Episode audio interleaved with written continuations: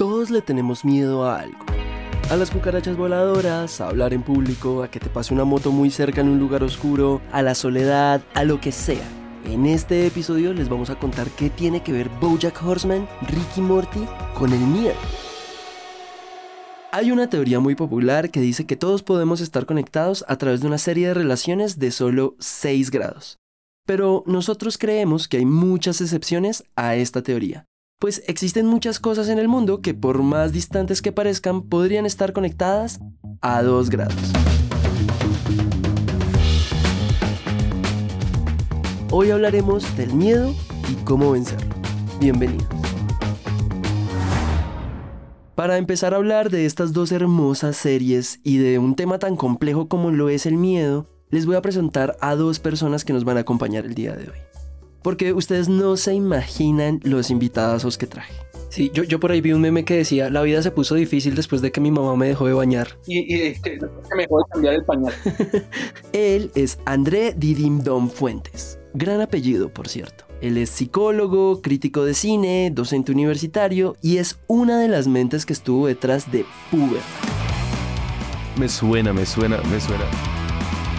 Puberman era un cómic muy popular hace un par de años en los adolescentes, de un niño que se transformaba en su versión puberta y se veía super punk. Ush, obviamente me acuerdo de eso, claro, claro. Y él es Juan Camilo Hernández. Y es el que le va a poner ese toque geek a nuestro episodio. Juanca habla en redes sociales sobre películas, series, noticias del mundo del cine y ha entrevistado a varios personajes famosos de Hollywood, como Will Smith, Emily Blunt o Jared Leto.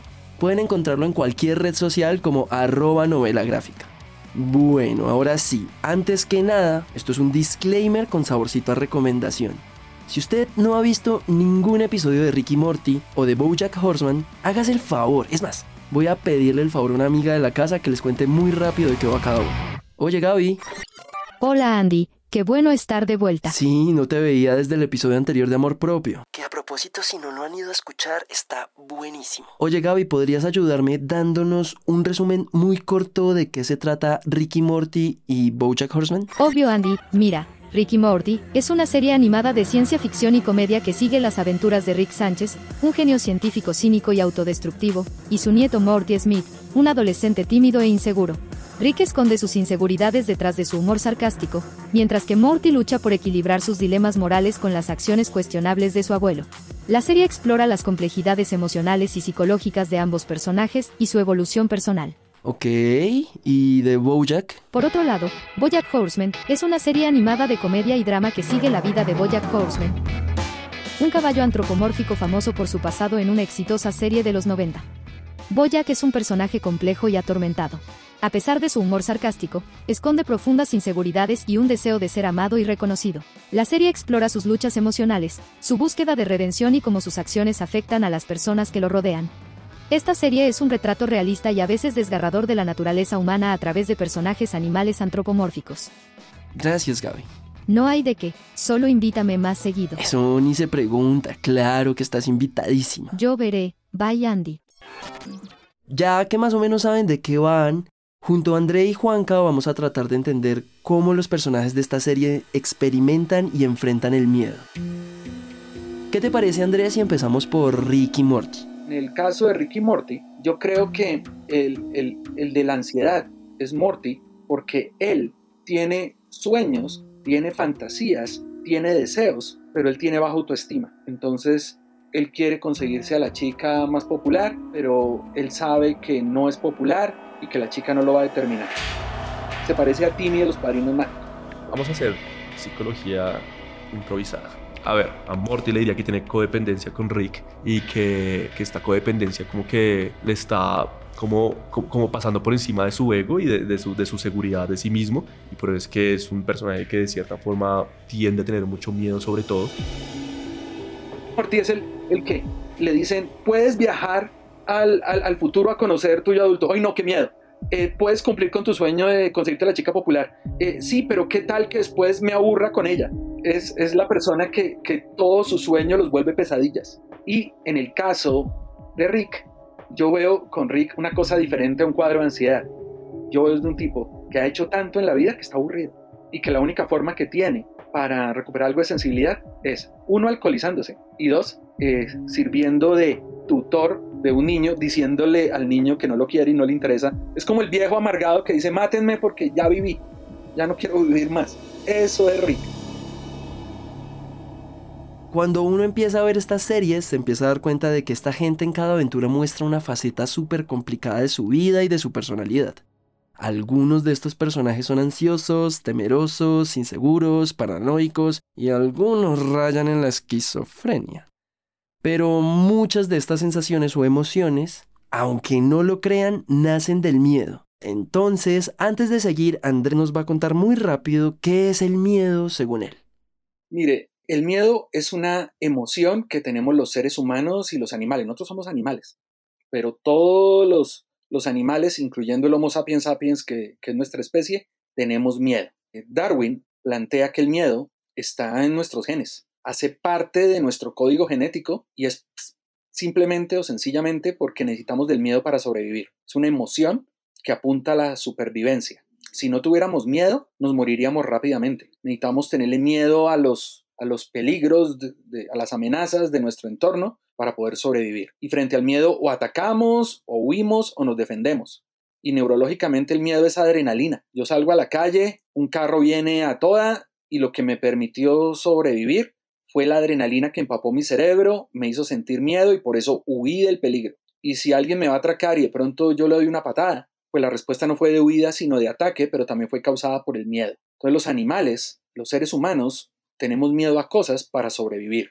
Y averiguando un poquito sobre el tema, me di cuenta que la mayoría de autores científicos cataloga al miedo como una emoción primaria, es decir, una de esas emociones biológicamente atada al instinto. Pero lo más interesante de todo es entender cómo funciona el miedo en nuestro cuerpo. Hace miles de años, nuestros antepasados que vivían en cavernas tenían que sobrevivir en un ambiente hostil, lleno de peligros, de criaturas salvajes.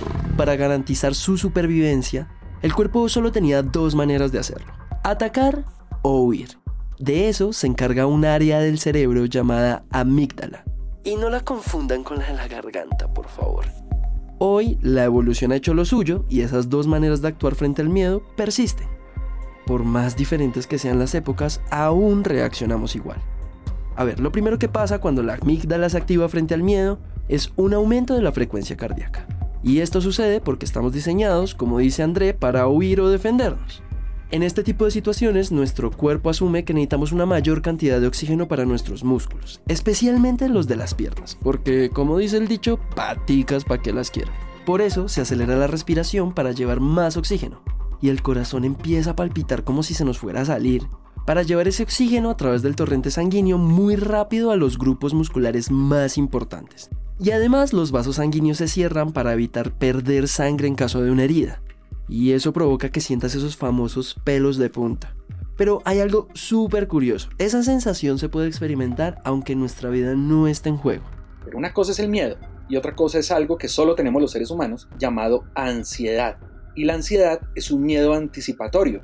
Entonces, le explico. Si yo estoy aquí pensando en que me van a robar, yo aquí estoy sintiendo miedo antes de que me roben. Un animal no tiene eso. Un animal no piensa en que lo van a agredir antes de que lo agredan. Entonces, lo que nos diferencia en términos de miedo de los animales es la ansiedad. Me acuerdo mucho de... Es una película terrible, pero por alguna razón me acuerdo de esta película es una película que lanzó Will Smith con su hijo, que se llama, no sé si es Génesis, entonces es como que Jaden estaba muy cagado del susto y Will Smith lo agarraba y le decía como, parce, el peligro es real, el miedo es una opción.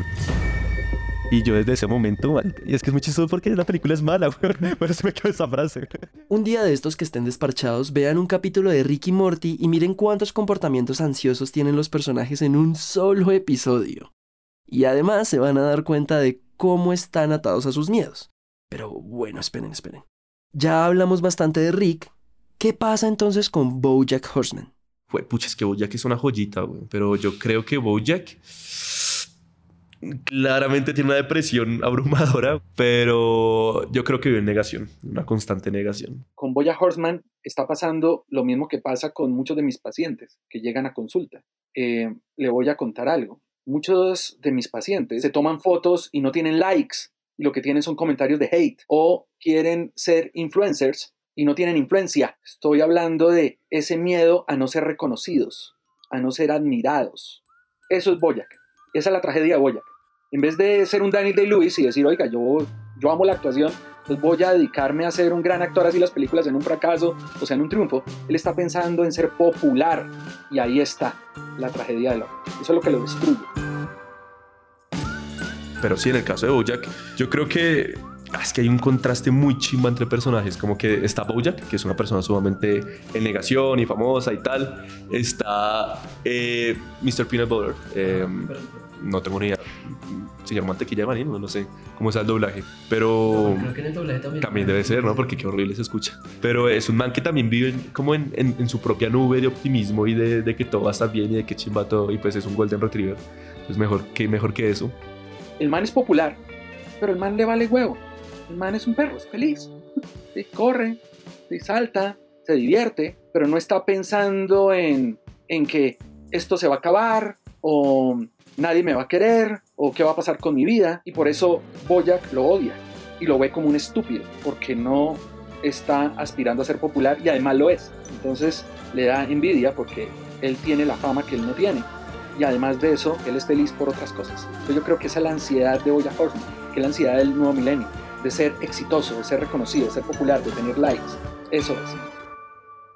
Ya sabemos cómo reacciona nuestro cuerpo biológicamente ante el miedo, pero la verdad es que hoy no podemos huir de las redes sociales, de las deudas, de los problemas del trabajo, de la universidad, o de la crisis climática, de las tusas. Ay, yo sigo entusado por Rosalía y Raúl Alejandro. Y todo esto muchas veces son detonantes del miedo, y más puntualmente de la ansiedad, que hoy popularmente la llaman la enfermedad del siglo XXI. Pues el miedo, convertido en ansiedad, es un factor que puede interponerse en nuestra vida y crear un montón de trastornos de ansiedad, que no son otra cosa que una agrupación de miedos o de temores. Por ejemplo, los temores catastróficos, que son esas creencias de que algo muy malo va a pasar, se terminan convirtiendo muchas veces en fobias. Y además, si se ponen a averiguar, hay unas fobias rarísimas, como la ergofobia, que es el miedo al trabajo, que yo creo que nos pasa a muchísimos. La decidofobia, que es el miedo a tomar decisiones. O la nomofobia, y no, no es el miedo a los gnomos. En realidad es el miedo a estar sin celular.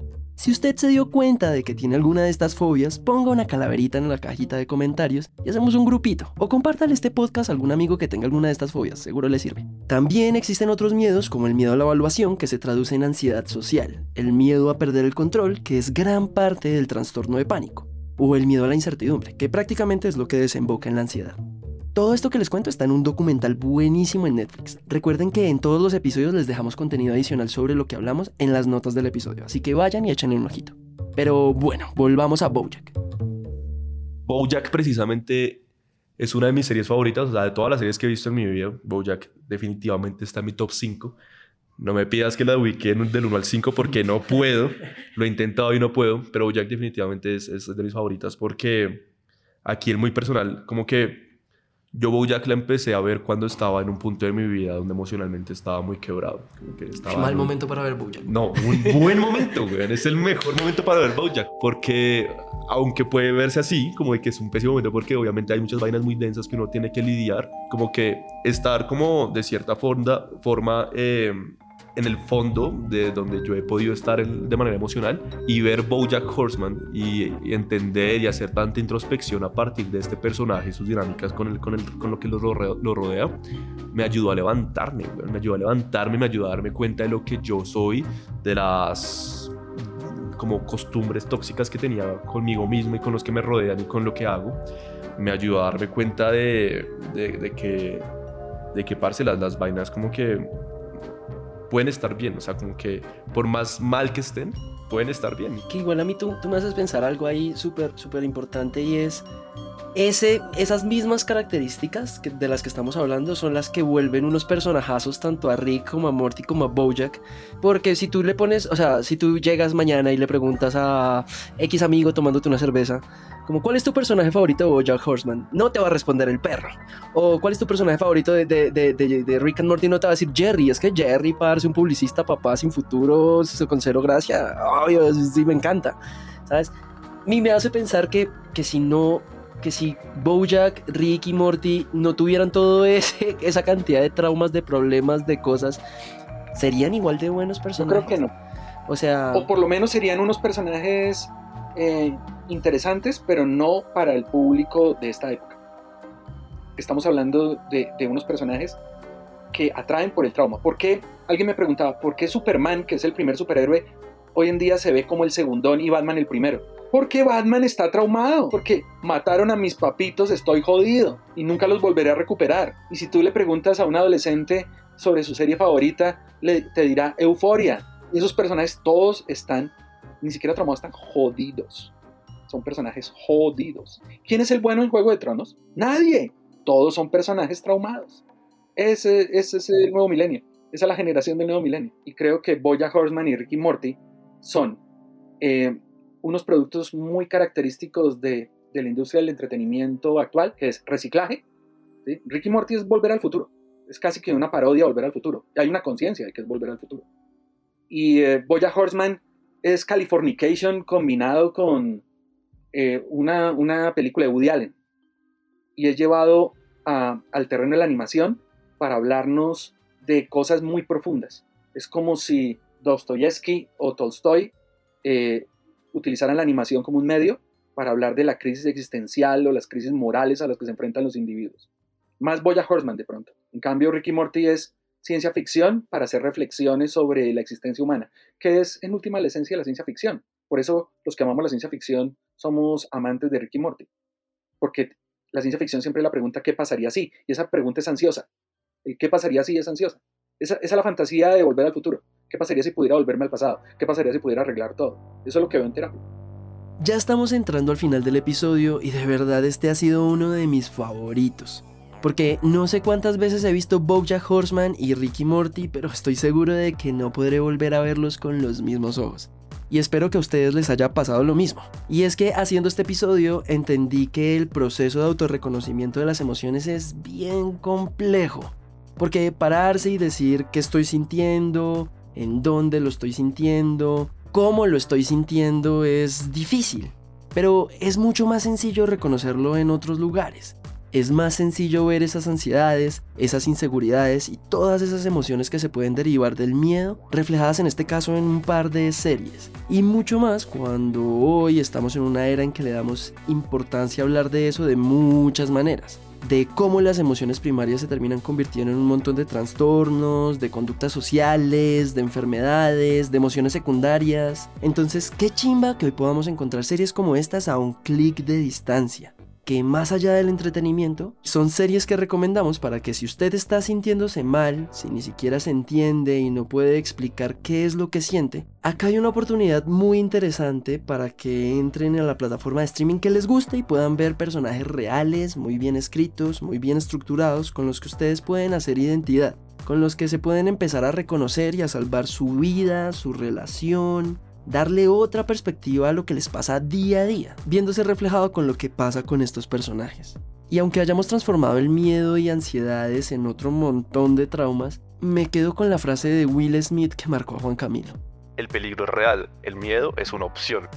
Así que la próxima vez que algo me genere muchísimo miedo y que no sea algo que ponga mi vida en riesgo, recordaré esta frase como mi mantra. Sin embargo, acá les van un par de tips que les pueden ser muy útiles para vencer el miedo. En primera, analicen si su temor es un miedo irracional. Muchas veces reaccionamos de una manera desproporcionada ante los miedos y reconocerlo es el primer paso. Segunda, también es importante que en vez de luchar contra el miedo, aprendas a aceptarlo y a reconocer cómo se manifiesta en ti. Tus temores son una reacción ante algo que crees que es amenazante y es normal que te sientas asustado. Superar el miedo implica conocer exactamente qué te causa temor y ser consciente de las reacciones tanto emocionales como fisiológicas que produce. Una herramienta muy útil en ese sentido es el mindfulness, pues es una forma de practicar una observación consciente de eso. Y 3. Si siente que sus miedos están saliendo de control, no dude en acudir a un profesional de la salud mental. Además, en la descripción de este episodio les voy a dejar un libro buenísimo y gratis que se llama Adiós a la ansiedad de David D. Burns, un psiquiatra y profesor de Stanford que les dará muchísimos más tips para superar el miedo. Tener miedo es normal, es natural y nos permite sobrevivir. Pero vivir constantemente con miedos e inventarnos miedos es lo que se convierte en algo patológico. Entonces, frente al miedo, lo que hay que entender es que hay que vencerlo y hay que superarlo en algún momento y no nos puede paralizar. El miedo nos debe llevar a hacer cosas, protegernos, cambiar eh, actitudes. Del miedo se aprende. Entonces, yo diría, volviendo a, a, Boyack y a Ricky Morty, que el problema de, de Morty está en esas inseguridades producto de que él sobrepiensa. Y con Boyack es vernos en Boyack, pero entender que podríamos ser eh, un Boyack y que la idea no es terminar como él, que de él podemos aprender para ser alguien diferente. Y no me quiero ir sin dejarles una recomendación de la mano de Juanca por si usted ya se terminó Bojack Horseman y está al día con lo que está pasando en Ricky Morty. Y una recomendación pues no, o sea, trata el miedo, por supuesto, pero también trata muchas cosas muy hermosas y es un abrazo para el alma en cada capítulo y es Ted Lasso. Ted Lasso la encuentran en Apple TV Plus. Ted Lasso es una persona muy Bojack y muy Rick en el sentido en que tiene como una figura muy sólida de enfrentarse a la sociedad, solo que él no es de la forma depresiva y grosera, sino todo lo contrario feliz y cordial y amable. Pero detrás de esa felicidad y cordialidad y amabilidad hay una persona que tiene muchísimos defectos y muchísimos miedos y muchísimo pánico en su interior. Entonces es una serie muy interesante que si están pasando por un mal momento, véanla, quieren ser felices, véanla, les gusta el fútbol, véanla, les gusta la Premier League, parce, no pueden hacer nada más hoy que no sea verte el lazo. Entonces yo creo que es una recomendación que les puede servir en cualquier momento que estén de su vida. Si les gustó este episodio, los invitamos a seguirnos y dejar una reseña de 5 estrellas en Apple Podcast y Spotify. Este episodio a 2 grados fue producido por Andrés Guevara, Juan David Cruz y Juan Sebastián Parrado. Editado por Manuel Torres, musicalizado por Santiago Bernal y el trabajo gráfico es realizado por Juan Camilo Rueda y Luisa Ríos. Esta es una coproducción entre Bancolombia y Naranja Media. Yo soy Andrés y nos escuchamos en un próximo episodio.